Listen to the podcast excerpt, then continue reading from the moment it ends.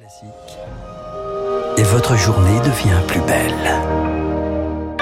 Merci d'écouter Radio Classique. Il est 8 heures.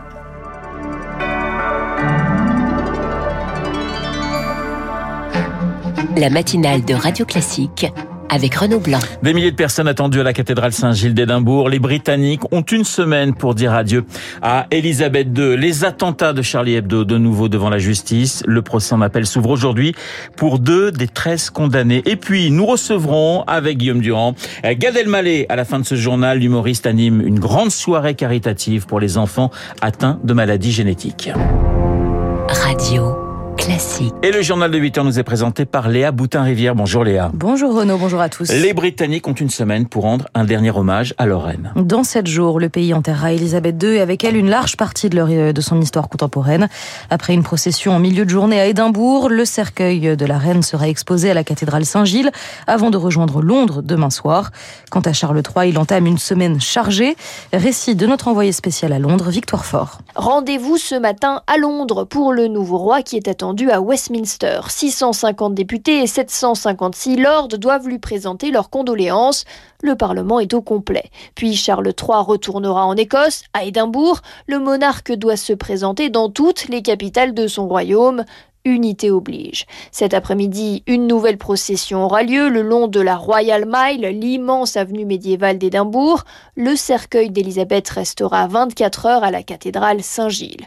Charles sera là, accompagné de Camilla, la reine consort, ainsi que d'autres membres de la famille royale. Demain, le cercueil sera transporté par avion à Londres. C'est la princesse Anne, l'unique fille de la reine, la petite sœur de Charles III, qui accompagnera ce voyage. Puis, pendant quatre jours, les sujets londoniens pourront se recueillir devant le cercueil de la souveraine avant ses funérailles le 19 septembre. Et on retrouve Victoire Fort en direct dans une heure avec Augustin Lefebvre.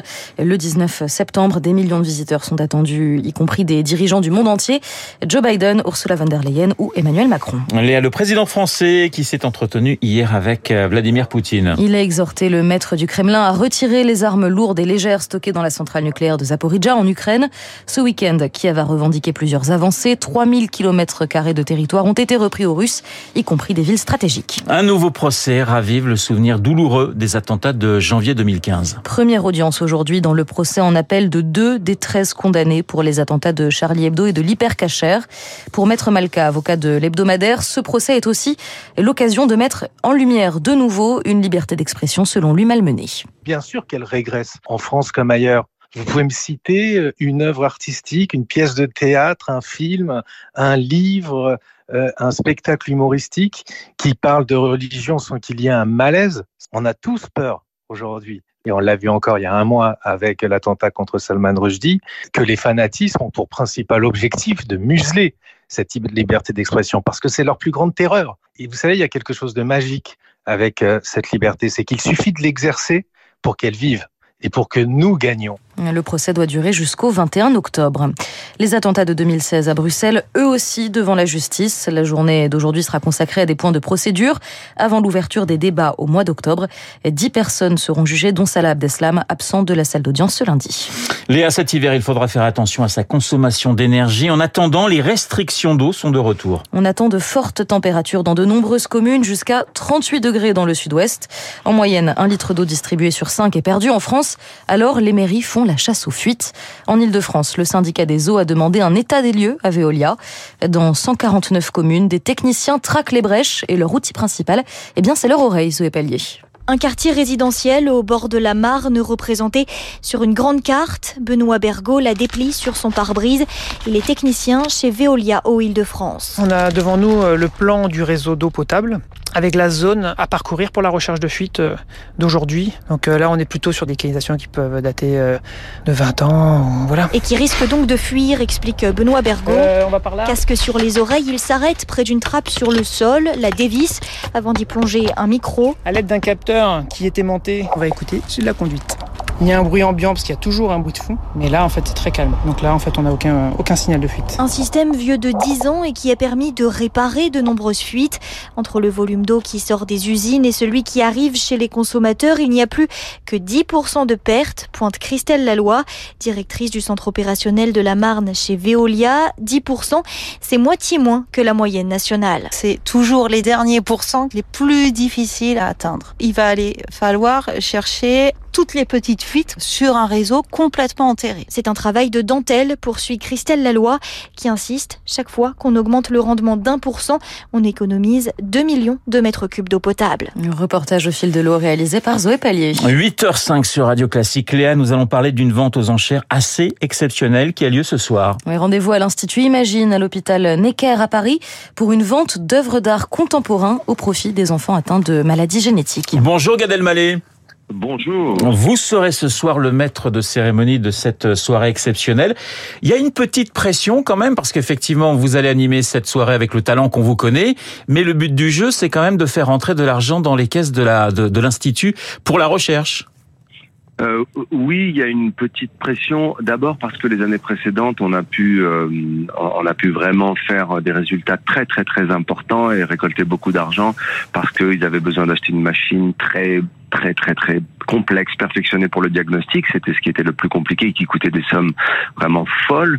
Et on a fait des résultats impressionnants. Alors on se challenge toujours quand on a eu des bons résultats. Ouais. Mais au-delà de ça, euh, derrière, ça- il y a une urgence parce qu'il y a des familles en détresse totale qui attendent un diagnostic. Euh, Il y a une souffrance euh, des familles, des patients, des enfants. Il y a des chercheurs qui travaillent nuit et jour. Alors, on vient en tant que maître de cérémonie, c'est bien beau, mais on répond à, à- à un besoin qui est très concret. Donc, cette pression, elle vient plus de de réussir à, à aider à, à la recherche. Voilà, essayer d'apaiser un peu ces souffrances-là et de trouver surtout des, du diagnostic pour ces maladies génétiques qui, pour la plupart, sont bah voilà orphelines, totalement inconnues, qu'on découvre. Euh, donc oui, il y a une pression, mais elle, elle est positive. Moi, je fais ma part. Oui. Après, euh, je suis un petit maillon de la chaîne. Ceux qui font vraiment euh, le gros boulot, c'est les, les chercheurs qui, tous les jours, à l'Institut Imagine, qui est un lieu et un modèle assez unique en Europe, c'est le seul pôle européen de recherche où sont installés les chercheurs, les scientifiques les, et les enfants aussi, et les familles. Donc, euh, c'est une belle famille dont je fais partie depuis maintenant euh, plusieurs années. Vous êtes forcément sollicité pour euh, par plein d'associations et pour des, des des causes qui sont très nobles. Pourquoi avez-vous euh, accepté euh, très vite euh, d'être associé à, l'institut Imagine et à cette lutte contre les, maladies génétiques qui touchent des milliers d'enfants? J'ai par principe et, conviction l'idée en fait que s'impliquer en tant qu'artiste, donner son nom, son image, prendre de la lumière qu'on a et, la, et la distribuer et la donner à une cause, elle doit être ça doit être fait de manière euh, euh, entière et de manière euh, euh, assez euh, exclusive. J'ai l'impression, sans critiquer mes, mes, mes, mes confrères, que quand on est parrain de 4, 5, 6, 7 associations, c'est bien, ça fait rayonner les choses, mais on peut pas faire le boulot. Ouais. Et donc moi j'ai choisi. Alors j'ai choisi une association euh, euh, euh, au Maroc qui s'appelle SOS Village d'enfants que je défends et une association en France qui s'appelle Institut Imagine. Et je pense que on peut mieux se donner, on peut mieux faire le travail. Euh, pourquoi j'ai choisi cette association Parce que Kamel Menour euh, et le professeur Stanislas Lyonnais m'ont touché par leur combat, parce que je suis un papa, parce que j'estime que j'ai de la chance euh, de pas être confronté à, à cette, à cette détresse-là. Ah, bref, et après on peut on peut y aller sur euh, et parce que j'ai envie de faire le bien. Je dirais ça de bon matin. Mais c'est c'est une excellente raison. Guillaume, vous avez une question. Guillaume Durand, une question pour pour Gad Oui, Elmaleh. moi j'ai voulu aussi faire le bien avant que Gad anime cette soirée. Je l'ai fait une ou deux fois, mais j'ai pas ton talent, donc effectivement. Mais non, euh, mais il Laurent- a fait le bien quand même. Il m'a invité dans dans dans, dans cette émission déjà. Alors euh, Gad, euh, Virgil Abloh, Jean-Michel Autonel, euh, Jean Royer, euh, euh, Daniel Buren, Bertrand Lavier, Hugo Rondinone, euh, des œuvres des plus grands artistes du monde, Philippe Parreno, etc., etc. Plus des surprises. Euh, ça vaut vraiment le coup quand on a la chance euh, de bien gagner sa vie, de soutenir justement ces chercheurs, comme vous l'expliquiez il y a quelques instants. Oui, oui, complètement. D'abord, vous citez là des artistes. Je dois dire que c'est là une des rares ventes euh, euh, en Europe euh, aussi prestigieuses, prestigieuses euh, par justement la l'importance des, des, des, lots, des, des, enchères dont vous venez de parler. Ce sont des, on, on, on ne met pas, comme je vois bien souvent, euh, sans, sans vouloir critiquer, mais c'est compliqué euh, d'avoir des œuvres uniques, singulières, fortes que les gens attendent. Euh, je dis même souvent chez Imagine, si les gens viennent à Imagine, des gros collectionneurs d'art, avant même pour avoir une œuvre et d'être sûr de l'avoir et, et, de repartir avec et que la conséquence c'est d'aider Tant mieux. Même s'ils viennent que pour l'art. Nous, ce qu'on veut à la fin de la journée, c'est avoir cet argent pour aider la recherche.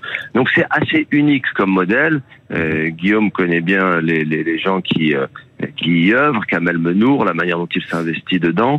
Euh, donc moi je suis très très très enthousiaste, mais avec un peu de pression parce qu'on n'a pas pu faire les galas euh, précédents pour les raisons que vous connaissez, donc on doit rattraper le temps. Et on va le faire. voilà.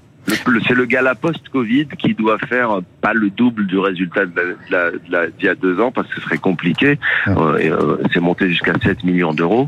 Euh, mais je pense qu'il il faut qu'on fasse un très très beau score cette année. Alors Guillaume le précisait, au-delà des... Et ça sera le mot de la fin d'art contemporain. Il y a des expériences, il y a des choses qui sont euh, mises aux enchères qui sont complètement dingues. Ça peut être un dîner, un dîner avec Kylian Mbappé, ça peut être des sauts en parachute euh, avec euh, avec des, des, des étoiles. Un dîner avec euh, avec Guillaume Durand, c'est pas mal aussi, ouais. remarquez, hein, Gad Elmaleh. Vous pouvez peut-être le proposer. Je, hein. Moi, je veux bien.